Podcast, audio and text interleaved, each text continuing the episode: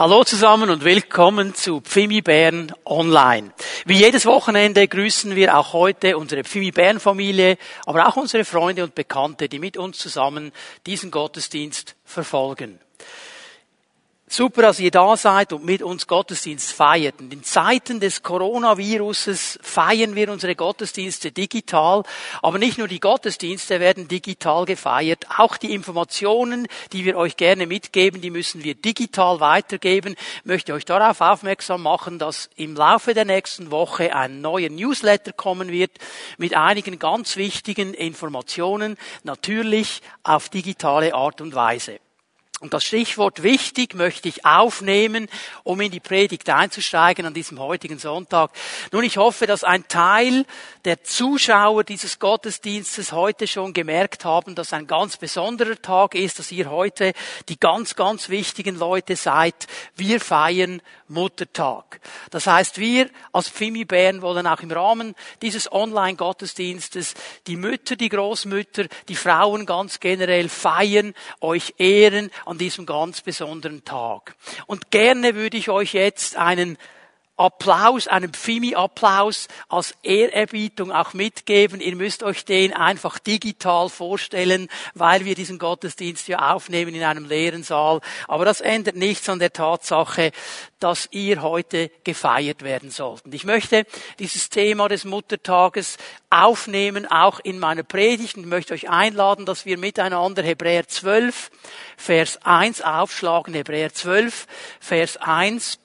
Und bevor ich diese Stelle lese, möchte ich darauf hinweisen, dass ich ja schon einige Male an bestimmten wichtigen Daten dieses Thema aufgenommen habe, dieses Bild aus Hebräer 12, dieses Bild des Laufes, dass wir unterwegs sind mit Jesus Christus und dass wir auf einer Rennbahn sind und diese Rennbahn ja umgeben ist von Tribünen und auf diesen Tribünen die großen Männer und Frauen des Glaubens sitzen und uns anfeuern, uns ermutigen und dass dann jemand aus dieser Menge kommt und eine Runde mit uns dreht. Und das wollen wir auch an diesem Muttertag so halten. So, ich lese mal den Text, Hebräer 12, Vers 1. Wir sind also von einer großen Schar von Zeugen umgeben, deren Leben uns zeigt, dass es durch den Glauben möglich ist, den uns aufgetragenen Kampf zu bestehen. Deshalb wollen auch wir, wie Läufer bei einem Wettkampf, mit aller Ausdauer dem Ziel entgegenlaufen. Wir wollen alles ablegen, was uns beim Laufen hindert, uns von der Sünde trennen, die uns so leicht gefangen nimmt. So das Bild, das uns der Hebräerbrief hier vor Augen malen will, hat folgende wichtigen Komponenten. Es zeigt uns einmal, dass Nachfolge, Gott nachzufolgen, mit Jesus zu leben, eben ein Lauf ist, ein Wettkampf. Wir sind auf einer Rennbahn. Und hier geht es um einen Marathon. Es geht nicht um einen Sprint. Es geht um einen längeren Lauf, in dem wir sind, solange wir auf dieser Erde sind und Jesus nachfolgen. Und in dieser Rennbahn, oder auf der Seite dieser Rennbahn sind Tribünen. Und auf diesen Tribünen, wie bei jeder Sportveranstaltung stehen die Fans, sage ich jetzt einmal, die ihre Mannschaft anfeuern, die ermutigen, die zurufen. Und diese Fans sind ganz spezielle Menschen. Es sind Männer und Frauen des Glaubens, die uns die Bibel immer wieder zeigt, die ihren Lauf auf dieser Erde vollendet haben, die schon angekommen sind und die uns jetzt ermutigen, dass wir dranbleiben, dass wir vorwärts gehen und nicht aufhören in diesem ganz wichtigen Lauf. Und wenn wir dieses dieses Bild ein bisschen vor Augen haben, dann möchte ich euch einladen, euch mal vorzustellen, dass wir in diesem Lauf dran sind. Und wenn wir jetzt einschwenken auf diese Tribünenseite, dann verlässt jemand diese Tribüne, kommt auf uns zu. Es ist so ein Held des Glaubens, ein Zeuge des Glaubens und er dreht eine Runde mit uns. Und die Ermutigung, die auf uns zukommt, ist dann nicht einfach nur irgendwo ein weites Rufen von vielen Leuten, sondern er dreht eine Runde Runde mit uns und lässt uns teilhaben an seinem Leben. Und weil heute Muttertag ist, wird uns natürlich eine Frau, eine Glaubensheldin begleiten. So stell dir vor, Wir kommen auf diese Zielgerade und eine Frau steht auf auf der Tribüne und sie kommt die Treppen herunter, sie kommt auf uns zu, wir schauen uns das an. Es ist eine sehr schöne Frau, es ist eine sehr elegant gekleidete Frau. Sie hat auch die ganze Attitude einer royalen Person. Da ist wie dieser Rauch von Royalität, von Königswürde und wir denken so zu uns, boah, das muss irgendwie eine ganz wichtige Persönlichkeit sein. Wahrscheinlich wahrscheinlich irgendwie eine Königin und diese Königin kommt auf uns zu, sie schaut uns an und sie sagt, hallo, ich bin Esther und ich möchte dir etwas sagen. Es gibt einen ganz bestimmten Platz für dich.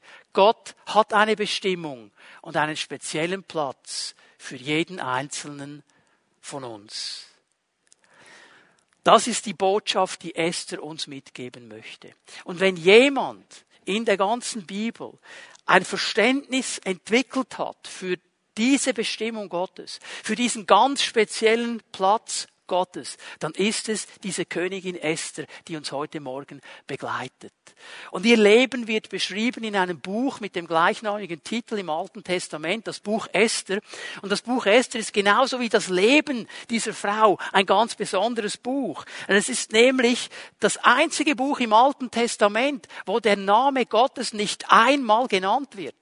Also der Name Gottes kommt in diesem Buch nicht vor. Es kommt keine Andeutung an Anbetung, an Verehrung Gottes und trotzdem ist er das große Thema, auch in diesem Buch, wie wir sehen werden. So eine ganz spezielle Person, eine ganz spezielle Begebenheit und sie möchte uns heute etwas ganz Wichtiges mitteilen.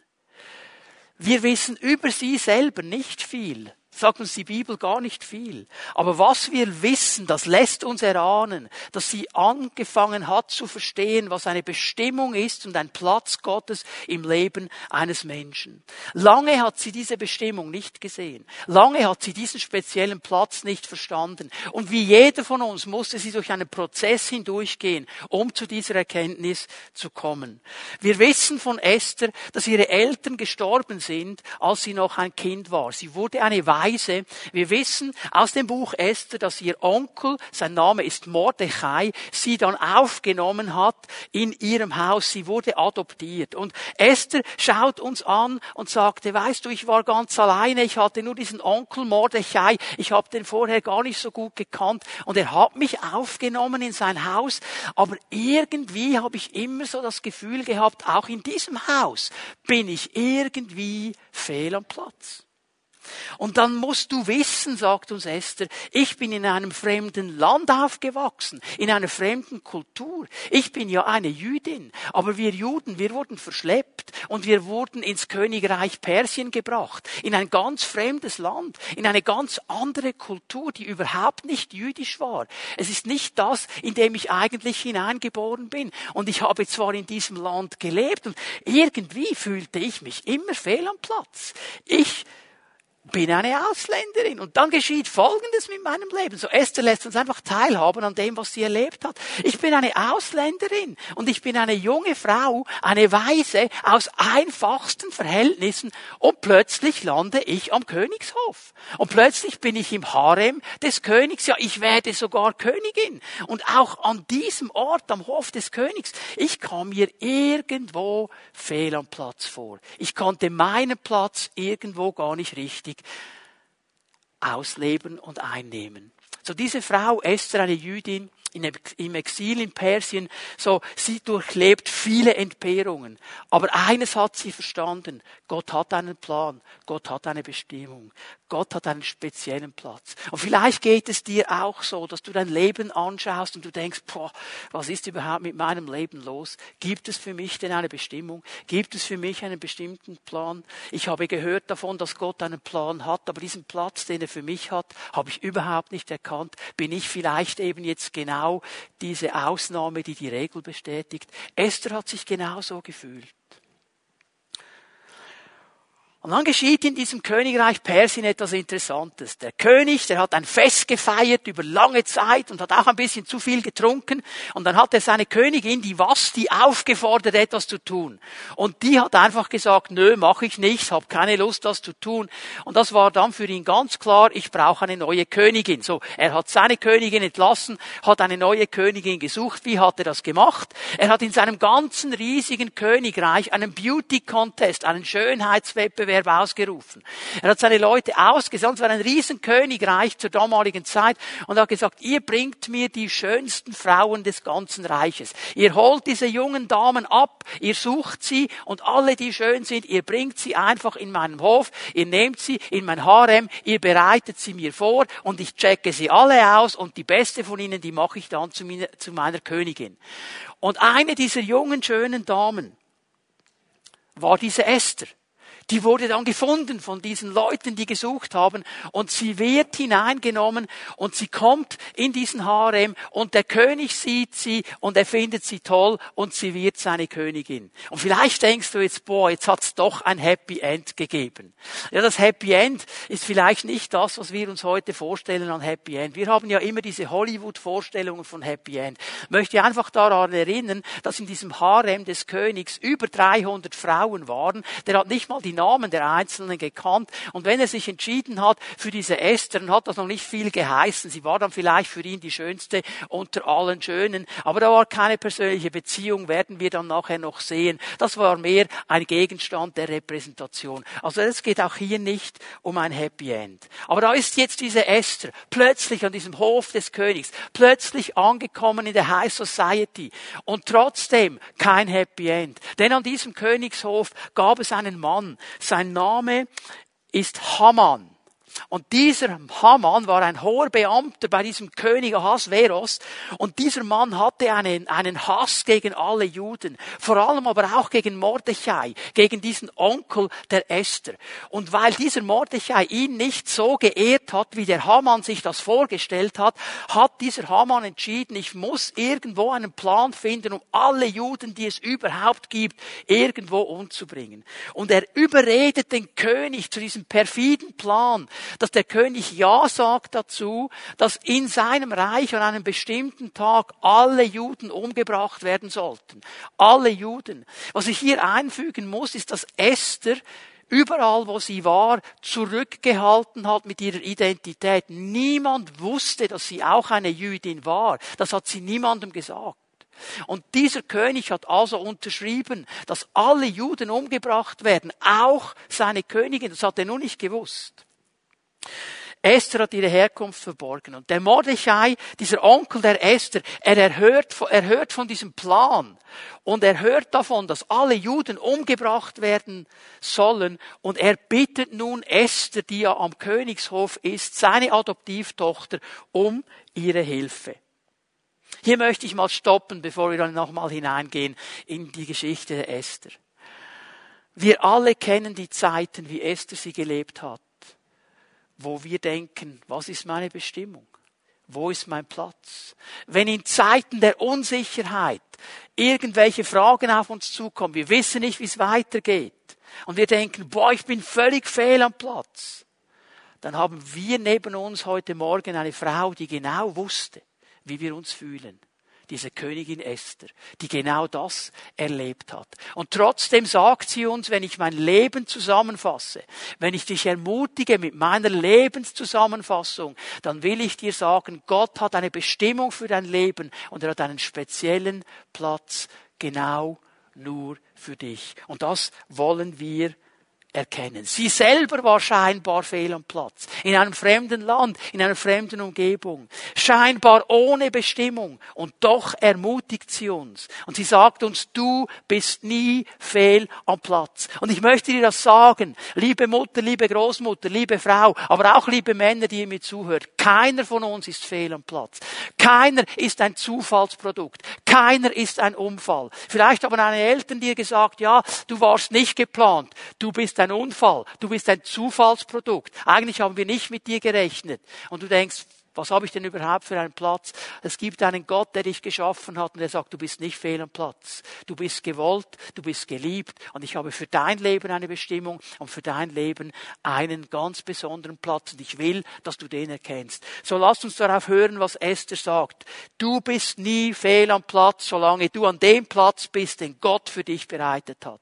Das ist deine Bestimmung. Aber die große Frage ist jetzt ja die, ja, wie erkenne ich denn diesen Platz? Wie erkenne ich denn diese Bestimmung? Das möchte ich Esther fragen, wenn sie schon eine Runde mit mir dreht. Ja, Esther, hast du mir ein paar Tipps? Wie kann ich denn diesen Platz erkennen? Wie kann ich meine Bestimmung erkennen? Und Esther sagt uns Folgendes. Um diesen Platz zu erkennen, um diesen Bestimmung Gottes zu erkennen, müssen wir lernen zu sehen, was Gott sieht.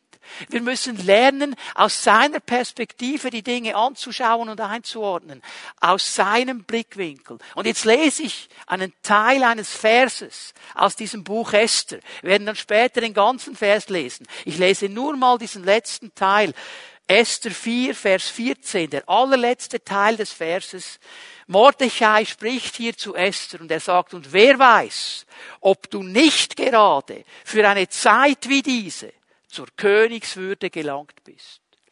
Ich mach mal eine Umdeutung dieses Verses. Der Sinn, wie wir dann sehen werden. Er sagt hier eigentlich, Esther, wer weiß, ob du nicht genau für diese Zeit in der richtigen Bestimmung und am richtigen Platz bist. Dass du jetzt Königin bist, ist deine Bestimmung und dein richtiger Platz. Und es hat zu tun mit dieser ganz bestimmten Zeit. Esther kam zu Mordechai, der Mordechai zu Esther vielmehr, und er bittet sie, Esther, hilf uns. Wir Juden, wir sollen alle umgebracht werden. Hilf uns. Und diese Bitte des Mordechai war eine ganz, ganz große Herausforderung für Esther. Und wie sie damit umgeht, hat viel zu tun mit dem Erkennen unseres Platzes, unserer Bestimmung. In der Regel geht eine Bestimmung Gottes, ein Platz Gottes in deinem Leben, in meinem Leben immer mit einer Herausforderung mit hinein, weil Gott uns Dinge zeigt, die wir im Natürlichen nicht einordnen können. Und darum fordert uns das mal zuerst heraus. Und darum ist das aller, allererste, was wir haben müssen, um zu erkennen, was der Platz und die Bestimmung Gottes ist, das ist Mut und Vertrauen. Vertrauen. Mordechai glaubt, dass Gott bereits am Wirken ist. Wenn er nämlich sagt, hey, kann es nicht sein, dass du genau wegen dieser Zeit jetzt, wegen diesem Moment jetzt an diesem Platz bist, dann sieht er immer aus dieser Perspektive, dass Gott alles im Griff hat. Und er ermutigt eigentlich zu diesem Vertrauen. Und er ermutigt Esther, vertraue auf den Herrn, der dich in diesen Platz hineingesetzt hat. Es ist kein Zufall, dass du Königin bist. Es ist kein Zufall, dass du an diesem Ort bist. Was Mordechai hier tut und Esther dazu ermutigt, und das ist auch die Ermutigung, die wir immer wieder brauchen, ist, schau, auch wenn so viel Unsicherheit da ist, auch wenn so viel Zweifel da sind, auch wenn so viel Unstabilität da ist, fang an, im Glauben vorwärts zu gehen. Denn, und das sagt Paulus hier im zweiten Korintherbrief, wir laufen unseren Lauf eben im Glauben, nicht im Sehen. Und er meint damit nicht das Natürliche, das wir wahrnehmen, ist das, was uns bestimmen sollte, sondern das, was Gott sagt, das, was in der Dimension der Ewigkeit schon festgesetzt ist. Und das verbinde ich mit meinem Glauben. Mein Glaube, mein Vertrauen lässt sich bestimmen von diesen Worten Gottes, weil ich verstanden habe, das ist der Platz, Herr, den du mir gegeben hast. Das ist die Bestimmung, Herr, die du mir gegeben hast. Und ja, dann gibt es ganz viele Fragen. Ja, wie soll das gehen? Wie soll ich das machen? Und hier brauche ich nur eines, dieses tiefe Vertrauen in meinen Herrn, der mir gesagt hat, und es ist dein Platz und es ist deine Bestimmung. Und ich möchte dich hier ermutigen, Vielleicht, liebe Frau, liebe Mutter, liebe Großmutter, denkst du, ja, wie lange noch Kinder hüten? Wie lange noch das? Wie lange noch dies? Wie lange noch? Sieht denn niemand, was ich genau den ganzen Tag mache? Bin ich überhaupt am richtigen Platz? Du bist am richtigen Platz. Gott hat einen Plan, eine Bestimmung. Vertraue ihm. Und du sagst vielleicht, ich habe so viele Visionen in meinem Geist. Gott hat zu mir geredet. Und das Einzige, was ich sehe, ist nur mein Haushalt und all diese Dinge. Vertraue darauf dass Gott zum richtigen Punkt mit der Freisetzung kommt, die du brauchst. Er hat einen Plan und eine Bestimmung. Und dann wird es Mut brauchen. Es wird Mut brauchen. Neben dem Vertrauen braucht es Mut. Und diese Esther, sie brauchte sehr viel Mut. Warum? Am Königshof von Persien gab es eine klare Regel. Die Regel nämlich, dass nur in den Thronsaal des Königs kommen konnte, wer vom König gerufen wurde. Man konnte auch als Königin nicht einfach da hineingehen. Nur wenn der König ruft, kann man hineingehen. Und jeder, der sich über dieses Gesetz hinwegsetzte, der musste die Todesstrafe gegenwärtigen. Denn was war die Strafe? Für jeden, der einfach da reinkam, bedeutete das Todesstrafe. Und Esther hat Mordechai das auch gesagt. Er hat gesagt, hey, ich bin seit 30 Tagen nicht mehr gerufen worden. Also so viel mal zum Happy End. Sie ist die Königin. Aber seit einem guten Monat hat ihr König sie nicht mehr gerufen. Der wollte sie gar nicht mehr sehen, wollte nicht mit ihr reden. Und sie wusste genau, auch ich als Königin, ich kann nicht da hineingehen, einfach so. Denn wenn er nicht gut drauf ist, bin ich tot. Dann gibt's die Todesstrafe. Darum brauchte sie diesen Mut. Und darum hat sie nicht unbedingt begeistert reagiert. Darum hat sie gekämpft. Und darum, jetzt lesen wir mal den ganzen Vers 14, Esther 4, 14. Wenn du in dieser Zeit tatsächlich schweigen solltest, wird den Juden Befreiung und Rettung von anderer Seite erstehen. Du aber und deine Familie, ihr werdet umkommen. Und wer weiß, ob du nicht gerade für eine Zeit wie diese zur Königswürde gelangt bist. So, sie sagt also mal zuerst zu Mordechai, das kann ich nicht machen. Ich kann da nicht einfach reingehen, da würde ich ja sterben. Und Mordechai sagt ihr, hey, hast du das Bild nicht verstanden? Du bist im Moment die einzige Hoffnung, die wir haben. Wenn du nicht gehst, wer will dann da hineingehen? Okay, der Glaube von Mordechai war auch interessant, dass er sagt, dann wird es einen anderen Weg geben. Aber du wärst am richtigen Ort. Du wärst an der richtig, am richtigen Platz. Du hast diese Bestimmung. Und interessanterweise, diese Äußerung von Mordechai hilft dieser Esther zu verstehen und ihre Wahrnehmung und ihre Einschätzung zu verändern mit diesem Wort, hey, könnte es nicht sein, dass hier die Hand Gottes drin liegt, dass du genau an diesem Ort bist, den dir vielleicht gar nicht so gefällt, an dieser Bestimmung, die du gar nicht einordnen kannst, könnte es sein, dass Gott schon hinter den Kulissen alles vorbereitet hat für diesen Moment. Und mit diesem einfachen Satz hat ihre Wahrnehmung geändert. Und es zeigt mir eines, liebe Leute, wenn wir anfangen wollen, diesen speziellen Platz, den Gott für uns hat einzunehmen, in dieser Bestimmung zu laufen, dann brauchen wir Vertrauen, wir brauchen Mut, wir brauchen aber auch diese Wahrnehmung der Dimension Gottes. Ich möchte es mal so sagen, es braucht eine Hingabe zu dem, was er gesagt hat. Eine Hingabe zu dieser Bestimmung, eine Hingabe zu diesem Platz, den Gott uns gegeben hat. Und sie fängt an, diesen Platz zu erkennen. Wir gehen zu Vers 16. Esther 4, Vers 16. Geh, sagt sie zu Mordechai, versammle alle Juden, die in Susan zu finden sind, und fastet um meinetwillen. Drei Tage lang sollt ihr nichts essen und nichts trinken, weder in der Nacht noch am Tag. Ebenso werde auch ich mit meinen Dienerinnen fasten. Danach aber werde ich zum König hineingehen, auch wenn es nicht dem Gesetz entspricht. Und wenn ich umkomme, so komme ich um. Ihre Antwort jetzt hier klipp und klar. Sie richtet sich aus auf ihre Aufgabe und sie sagt Ja zu dem, was Gott ihr an Platz und Bestimmung zugewiesen hat. Sie spricht eigentlich hier, ähnlich wie Jesus im Garten Gethsemane, ein Gebet der Hingabe. Jawohl, Herr, ich hab's verstanden. Das ist der Platz, das ist die Bestimmung und ich werde das einnehmen und ich werde zum König gehen und wenn ich dabei sterbe, dann sterbe ich, aber ich werde es tun. So wie Jesus gebetet hat, Vater, wenn es einen anderen Weg gibt, zeig ihn mir. Aber wenn dieser Kelch nicht an mir vorübergeht, ich werde ihn trinken, denn nicht mein Wille soll geschehen, dein Wille. Jesus hat gesagt, du hast mir, Vater, eine Bestimmung gegeben, du hast mir einen Platz gegeben und ich werde da bleiben und werde durchgehen bis zum Ende, egal was es mich kostet. Wenn wir unsere Bestimmung, unseren Platz in Gott einnehmen wollen, dann hat das immer auch mit diesem ganzen Plan Gottes zu tun. Das ist das, was Esther plötzlich verstanden hat. Sie hat verstanden, es geht ja nicht nur um mich hier. Es geht ja nicht nur um die Esther. Es geht um mein ganzes Volk. Es geht um meine ganze Nation.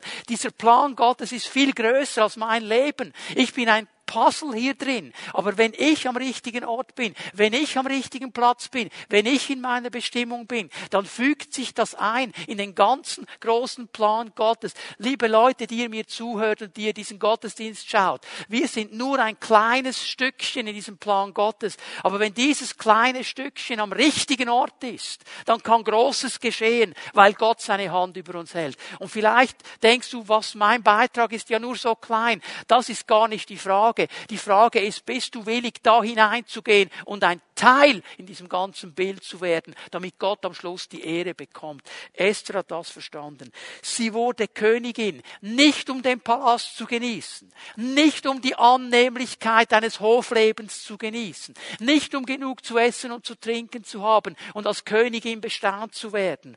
Sie hat einen Platz bekommen, den Gott ihr gegeben hat in seinem Plan zur Rettung seines Volkes. Das war die Idee. Es ging gar nicht um sie.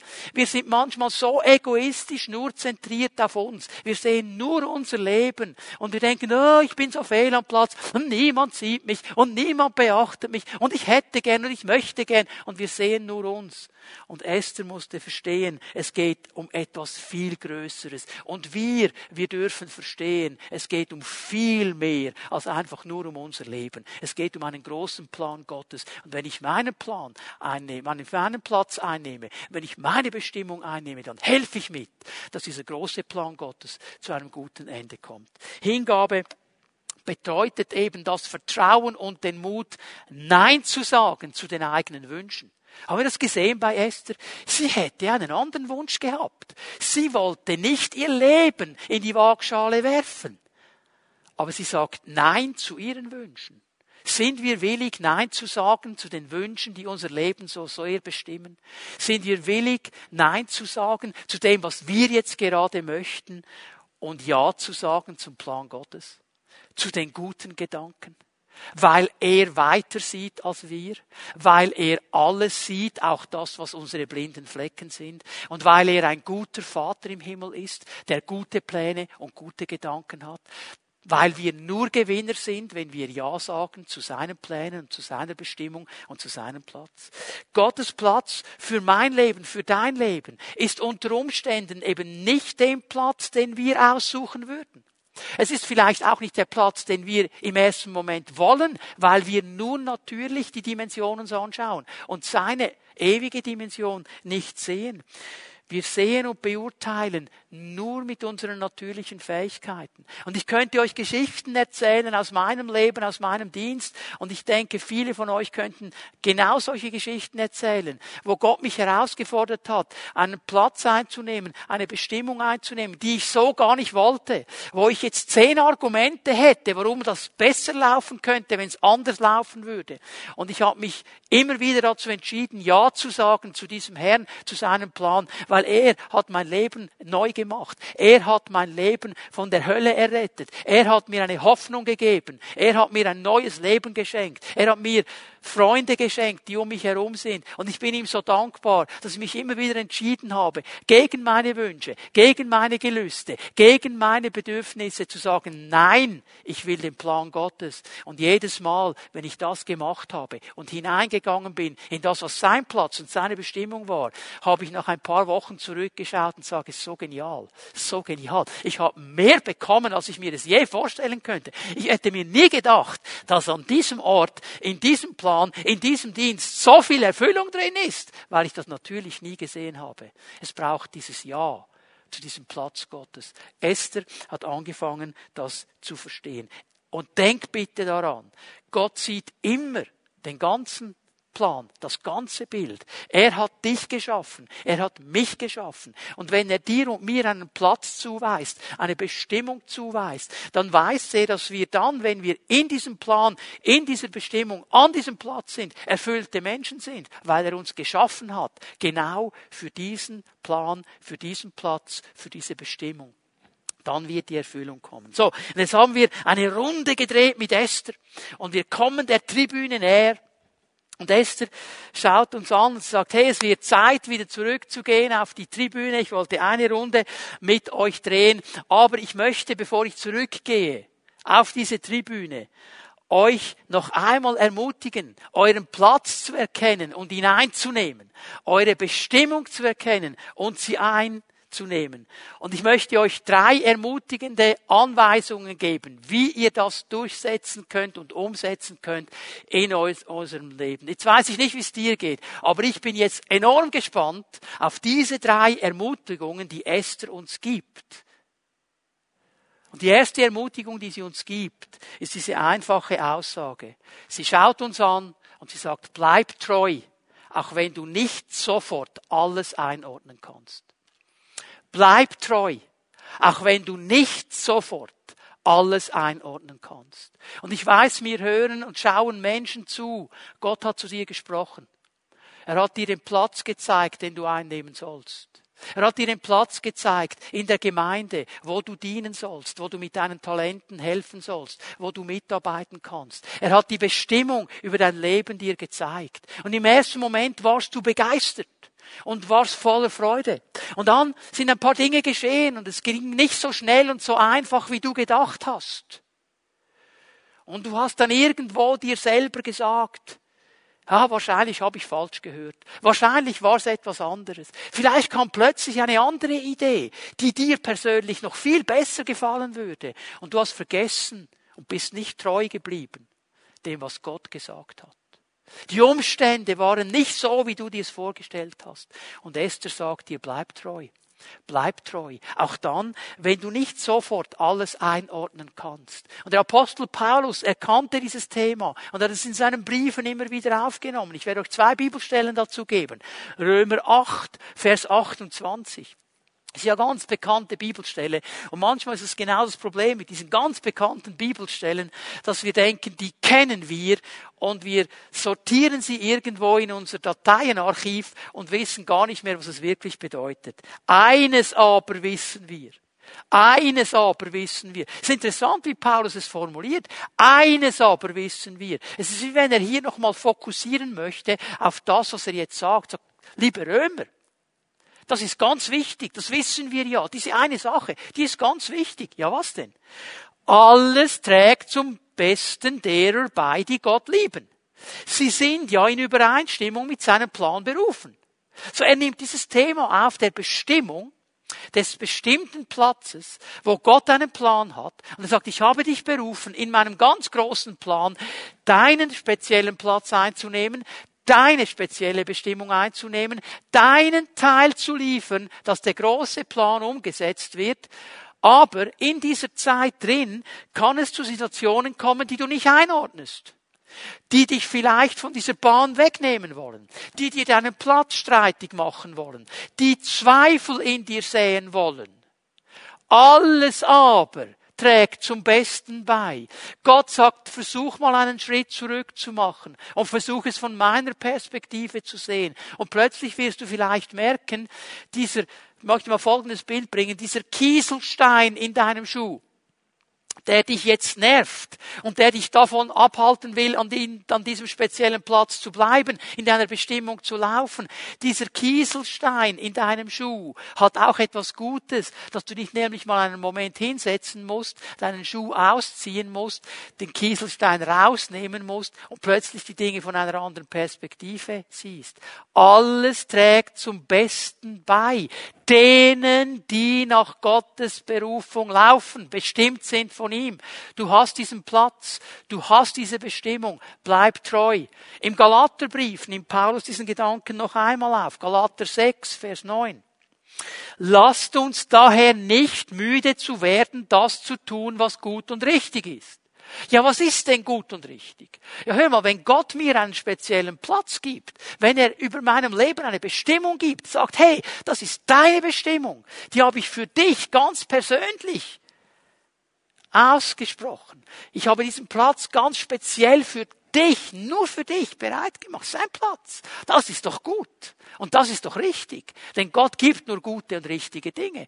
So, lasst uns nicht müde werden, das zu tun, was gut und richtig ist. Denn wenn wir nicht aufgeben, wenn wir dranbleiben, wenn wir treu bleiben, werden wir zu der von Gott bestimmten Zeit die Ernte einbringen. Es kommt der Moment, wo Ernte kommt. Es kommt der Moment der Freude. Es ist ein interessantes Bild in den Psalmen, wo äh, es davon spricht, dass sie mit Tränen säen aber mit Freuden ernten. Ja, an diesem Platz zu bleiben, in den Widerständen, in der Bestimmung zu bleiben, in den Herausforderungen. Das ist wie das Säen unter Tränen. Aber Gott sagt, bleib dran, bleib dran, bleib dran. Lass es nicht los. Es kommt die Zeit der Ernte. Und die Zeit der Ernte ist eine Freude. Und die kommt nicht, mein Lieber, meine Liebe, dann, wann du oder ich wollen, sondern es kommt, wann Gottes Timing da ist. Also das Erste, was Esther uns an Ermutigung geben möchte, ist, bleibe treu.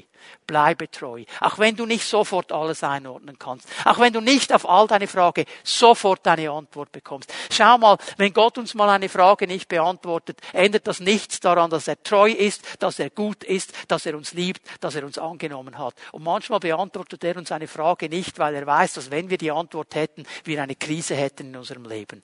Und wir glauben daran, dass er gut ist und wir halten fest an ihm und bleiben treu. So, die zweite, die zweite Ermutigung, die Esther uns gibt, ist, dass sie sagt, und hör mir gut zu, mit der Aufgabe, mit dieser Bestimmung, mit diesem bestimmten Platz kommt auch eine Bevollmächtigung von Gott. Du musst das nicht alleine tun. Gott weiß ganz genau, dass wenn er uns einen bestimmten Platz gibt, wenn er uns in eine Bestimmung ruft, wenn wir mit unserem kleinen Puzzleteil helfen sollen, dass der ganze große Plan umgesetzt wird, dann brauchen wir Bevollmächtigung von ihm. Und die Bibel ist voll davon, mit diesen Aussagen über Bevollmächtigung. Ich gebe euch zwei ganz bekannte Apostelgeschichte 1, Vers 8. Das muss ja in einem Pfingstgottesdienst kommen. Apostelgeschichte 1, Vers 8. Ich sag's mal mit meinen Worten. Ihr seht äh, den Vers auf dem Bildschirm. Ich sag's mal mit meinen Worten. Es geht ja darum, dass diese Jünger einen bestimmten Platz haben und eine Bestimmung haben. Sie sollen nämlich Zeugen sein. Das ist ihr Platz und ihre Bestimmung. Und Jesus sagt, ihr werdet das nur erfüllen können, wenn der Heilige Geist auf euch gekommen ist. Ihr werdet Kraft empfangen, wenn der Heilige Geist kommt. Ihr bekommt eine Bevollmächtigung und dann werdet ihr meine Zeugen sein. Und dann seid ihr an diesem speziellen Platz, an dieser bestimmten Bestimmung. Aber er sagt ihnen auch, und wartet bitte in Jerusalem, bis ihr diese Bevollmächtigung habt. Es braucht eine Zeit der Vorbereitung. Und denke nicht, wow, dieser bestimmte Platz und diese Bestimmung, die ich habe, das kann ich ja gar nicht. Da brauche ich doch, ich kann das nicht. Da möchte ich dir etwas sagen mit dem alttestamentlichen Propheten Zacharia 4, Vers 6. Nicht durch Macht, nicht durch Kraft, allein durch meinen Geist spricht der Herr, unser Gott. Hör auf zu überlegen, wie du das mit deinen natürlichen Fähigkeiten machen kannst. Hör auf zu überlegen, wie das logisch gehen soll. Fang an zu vertrauen, dass durch den Geist Gottes die Bevollmächtigung kommt in dein Leben.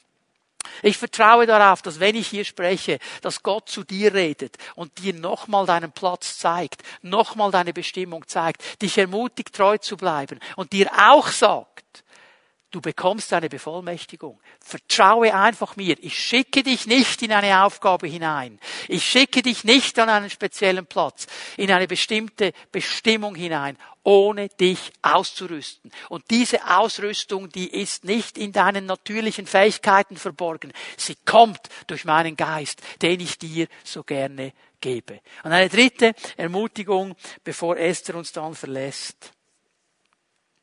Wenn du weißt, dass Gott alles in der Hand hat, dass er alles in der Kontrolle hat, dann ist es leicht, Schritte zu machen.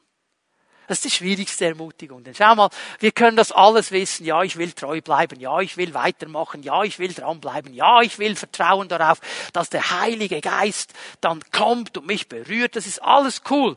Aber irgendwann müssen wir uns bewegen. Irgendwann müssen wir Schritte machen. Ich meine, die gute Esther, die hat gefastet. Aber irgendwann kam der Tag, wo sie aufstehen musste und Richtung Thronsaal gehen musste. Kannst du dir vorstellen, was da in ihr alles vorging? Was sie gedacht hat? Boah, was geschieht, wenn ich diesen, diesen Thronsaal aufstoße, die Türe aufstoße? Wie wird der König reagieren? Wird er mich umbringen lassen? Wird er mir genau? Ich weiß nicht, was kommt, aber sie wusste, ich muss diese Schritte machen. Was hat ihr dabei geholfen? Dass sie wusste, Gott hat die Kontrolle. Gott hat die Kontrolle. Er hat alles in der Hand, auch mein Leben. Ich möchte euch drei Beispiele aus der Schrift bringen von Frauen. Heute ist Muttertag. Ich nehme mal nur Beispiele von Frauen, die genau das ausgelebt haben. Weil sie verstanden haben, da gibt es einen bestimmten Platz und da gibt es eine Bestimmung über mein Leben. Du kannst Markus 5 aufschlagen. Es geht hier um eine Frau mit einer Blutkrankheit, die lange krank war, Jahre krank war. Sie ging zu vielen Ärzten, nichts hat sich geändert an ihrer Situation. Und dann hat sie von Jesus gehört. Und dann hat sie gehört von diesem Heiler, von diesem Rabbi, der kommt und der Menschen heilt, der sogar Menschen, die dämonisiert sind, freimachen kann, der absolut eine Salbung, eine Kraft von Gott hat. Und sie hört von ihm. Und sie merkt irgendwo, da steigt Glaube in mir auf. Es gibt für mich einen Ort der Heilung. Es gibt für mich eine Chance darauf, gesund zu werden. Und sie trifft eine Entscheidung. Und ihre Entscheidung ist ganz einfach die, dass sie sagt, wenn ich nur sein Gewand berühre, werde ich geheilt. Nun, um das Gewand zu berühren, musst du mal in die Nähe kommen. Da musst du dich bewegen. Jetzt haben wir hier ein Problem. Diese Frau in der damaligen Zeit mit ihrer Blutkrankheit war unrein. Sie war zeremoniell unrein. Sie hatte ein Verbot von den Pharisäern und den Schriftgelehrten, mit Menschen in Kontakt zu kommen. Denn jeder, der mit ihr in Kontakt kam, war unrein. So die durfte nicht unter Menschen gehen, die durfte auch nicht besucht werden. Fast ein bisschen wie das Social Distancing, das wir heute haben müssen wegen dieser Covid-19-Pandemie. Die durfte nicht zu den Menschen gehen. Und was war ihr Punkt jetzt? Sie hat gesagt, ich muss diesen Jesus berühren. Ich muss das, den Saum seines Kleides berühren. Und sie steht auf und sie tankt sich durch diese ganze Menge. Und es ist ihr in diesem Moment egal, was die Leute sagen. Es ist ihr egal, ob sie jetzt unrein ist oder nicht. Es ist ihr egal, dass irgendwas geschehen könnte. Man hätte sie steinigen können. Es war ihr völlig egal. Sie hat nur eines gesehen, ich muss jetzt diese Schritte machen, um an den Ort zu kommen, an den Platz, in die Bestimmung, die Jesus für mich hat, die Gott für mich hat. Und sie fasst ihn an und die Kraft Gottes geht aus über ihn und kommt auf ihr Leben und sie wird geheilt. Dein Glaube, sagt Jesus zu ihr, hat dich geheilt. Dieses Vertrauen hat dich geheilt, dass du willig warst, dran zu bleiben, dass du willig warst, die Schritte zu tun, dass du willig warst, gegen jeden Widerstand hineinzudrängen in deine Bestimmung und an deinen bestimmten Platz. Lass dich ermutigen von dieser Frau. Lukas 7. Aber Jesus ist eingeladen bei einem Pharisäer, der hat ein großes Festessen gegeben für Jesus und die liegen da zu Tisch und jetzt kommt eine Frau von hinten rein, die war nicht eingeladen. Und sie kommt einfach in dieses Haus. Stell dir mal die Frechheit vor. Du bist mit deinen Gästen am Tisch, habt ein schönes Essen. Plötzlich steht da jemand im Raum, der nicht eingeladen ist. Hat nicht mal geklingelt, kam einfach rein in dein Haus. Also das ist ziemlich frech. Und dazu kommt noch, dass diese Frau im ganzen Dorf bekannt ist. Das war eine Frau, die wolltest du gar nicht, die willst du gar nicht bei dir zu Hause haben, weil die hatte einen schlechten Ruf. Die war im ganzen Dorf verschrien. Und jetzt steht die plötzlich da.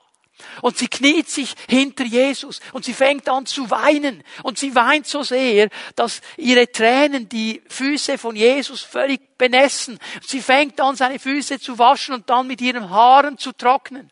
Und der Hausmeister, der Hauschef, der Pharisäer, der regt sich völlig auf. Er sagt, was ist denn das für eine Szene? Was macht diese Sünderin in meinem Haus? Ja, das war ein frommer Mann, der wollte doch nicht mit dieser Frau gesehen werden. Was macht die einfach hier? Die kommt da einfach rein und Jesus sieht das und er erzählt ihm eine Geschichte und sagt, hey, was meinst du jetzt hier?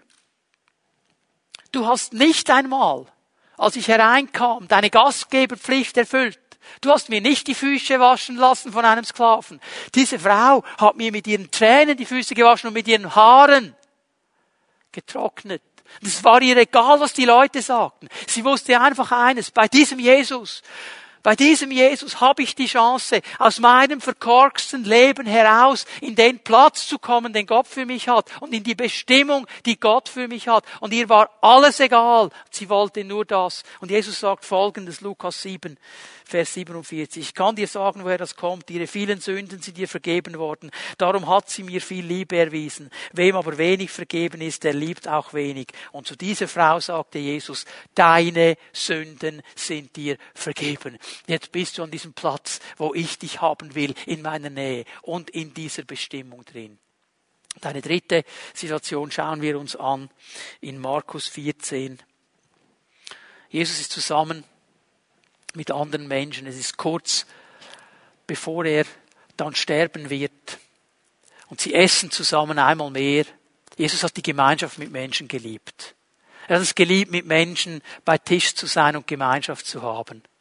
Und jetzt kommt diese Maria. Und sie kommt mit einer kostbaren Salbe. Nardenöl. Und sie zerbricht das ganze Gefäß. Und sie lässt diese ganzes kostbare Nardenöl über Jesu von Kopf bis Fuß strömen und sie salbt ihn. Und die Jünger, vor allem Judas, regt sich auf, weil das war sehr kostbar. Es war etwa ein Jahreslohn plus minus hat das Nardenöl gekostet. Und er sagt, man hätte doch so viel Gutes tun können damit. Und Jesus sagt folgendes, Markus 14, Vers 6 und die folgenden Verse. Lasst sie. Warum macht ihr es der Frau so schwer? Sie hat ein gutes Werk an mir getan. Arme wird es immer bei euch geben. Und ihr könnt ihnen Gutes tun, so oft ihr wollt. Mich aber habt ihr nicht mehr lange bei euch. Sie hat getan, was sie konnte. Sie hat meinen Körper im Voraus für mein Begräbnis gesalbt. Ich sage euch, überall in der Welt, wo man das Evangelium verkünden wird, wird man sie auch, wird man sich auch an sie erinnern und von dem reden, was sie getan hat. Diese Frau hat verstanden, über meinem Leben gibt es eine Bestimmung. Ich habe einen ganz speziellen Platz. Und es ist dieser Platz, dass ich diesen Jesus salbe, im Voraus salbe, zu seinem Begräbnis. Und es war ihr egal, was das kostet. Es war ihr egal, wie viel Widerstände das sie hatte. Es war ihr egal, was die anderen Leute gesagt haben. Es war ihr alles egal. Denn sie hat sich entschieden, ich will diesen Platz einnehmen, den Gott mir gegeben hat. Und ich will in meiner Bestimmung laufen. Und Jesus sagt, diese Frau, man wird sich an sie erinnern. Überall da, wo das Evangelium gepredigt wird. Es braucht diesen Mut, es braucht dieses Vertrauen. Es braucht dieses Festhalten, dieses Treubleiben am Reden Gottes. Es braucht dieses Bewusstsein, dass ich eine Bevollmächtigung von ihm brauche. Es braucht aber auch diesen Moment, wo ich aufstehe und gegen jeden Widerstand Schritte tue, hinein in diese Bestimmung, hinein in diesen Platz, den Gott mir gegeben hat. Gott hat einen Platz, einen ganz speziellen Platz für dich. Und ich möchte dich heute Morgen ermutigen, eine Entscheidung zu treffen, diesen Platz einzunehmen, diese Bestimmung einzunehmen. Und ich weiß, dass ich jetzt zu Leuten spreche, zu denen hat Gott schon geredet. Er hat dir den Platz gezeigt. Er hat dir eine Bestimmung gezeigt. Du laufst da drin. Ich freue mich. Ich sage dir, bleib treu, bleib dran, halt es fest. Und dann gibt es solche, du hast dieses Reden Gottes auch gehört. Aber du hast diesen Platz nicht eingenommen. Du hast diese Bestimmung nicht eingenommen. Weil es so viele Dinge in deinem Leben gibt, die dir sagen, das schaffst du nicht, wirst du nicht. Und du hast so viele Entschuldigungen. Ich möchte dich heute Morgen herausfordern. Komm an diesen Platz. Komm in diese Bestimmung. Halte das fest. Lass dich nicht ablenken von Widerständen. Lass dich nicht zurückhalten von anderen Leuten. Lass dich nicht zurückhalten von deinen Zweifeln, sondern strecke dich aus zu dem, was Gott hat. Und dann möchte ich zu einer dritten Kategorie von Menschen sprechen, die mir hier zuhören. Menschen, die sagen, ja, boah, ich weiß gar nicht, wie dieser Gott überhaupt zu mir reden soll. Ich habe keine persönliche Beziehung zu ihm. Ich muss ja zuerst mal diesen Gott kennenlernen. Da möchte ich dich ermutigen, dass du heute Morgen dein Herz öffnest, um diesen Gott persönlich kennenzulernen. Dass du ihn einlädst in dein Leben. Dass du sagst, Herr, ich möchte, dass ich diesen Platz erkennen darf. Ich möchte in diese Bestimmung hineinkommen, die du für mich hast. Ich möchte dich bitten, dass du mein König wirst, dass du in mein Leben hineinkommst. Ich öffne dir mein Herz, ich öffne dir mein Leben. Und dann wirst du genau dasselbe erleben wie diese Frau, die von hinten gekommen ist und Jesus geehrt hat. Er wird sich zu dir drehen und sagen, ich will dir deine Sünden vergeben. Das sind all diese Dinge in deinem Leben, in meinem Leben, die uns von Gott fernhalten, die uns abhalten. Also das Erste, was Jesus tun wird, er wird diese Dinge wegnehmen und er wird dich mal in seine Gegenwart hineinnehmen und dann wird er dir zeigen, was dein Platz und deine Bestimmung ist. So es beginnt mit diesem einfachen Schritt, dein Herz zu öffnen für Jesus Christus. Und dann geht es weiter mit dieser Entscheidung, die ich immer wieder treffen muss. Herr, das ist der Platz, das ist die Bestimmung. Hier halte ich fest. Esther lehrt uns, Gott hat eine Bestimmung für dein Leben. Gott hat einen speziellen Platz. Nimm ihn ein. Ich möchte gerne mit einem Segensgebet abschließen. Ich möchte dich segnen, da wo du bist. Ich lade dich ein, steh doch auf, streck mit mir deine Hände auf zum Herrn, empfang seinen Segen, empfang sein Wirken jetzt in diesem Moment. Und wenn ich diesen Segen gesprochen habe, werden wir noch einmal dieses Segenslied einspielen, das uns begleitet durch diese ganze Corona-Zeit hindurch, dieser Segen von Gott. Herr Jesus Christus, möchte an diesem Muttertag ganz speziell für alle Frauen beten. Und ich bete, dass du ihnen jetzt begegnest. Und wenn hier Frauen mir zuhören, die dich nicht persönlich kennen, dann hilf ihnen jetzt, ihre Herzen zu öffnen, dich einzuladen in ihr Leben und zu erkennen, da gibt es einen Platz und da gibt es eine Bestimmung.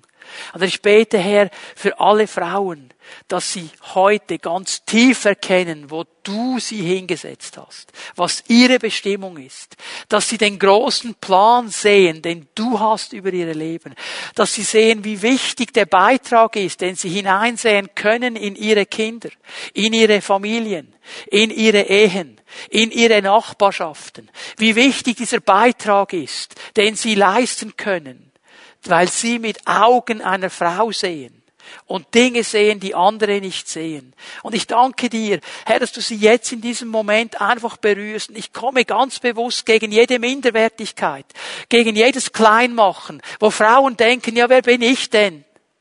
Dass sie sich so sehen, wie du sie siehst. Königinnen und Priesterinnen, die in deinem Namen vorwärts gehen, die einen bestimmten Platz und eine bestimmte Bestimmung von dir haben. Und das setze ich frei über sie.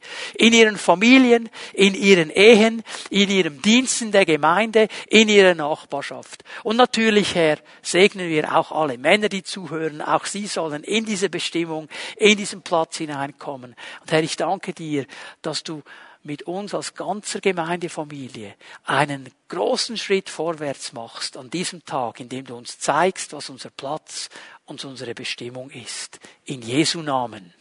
Amen.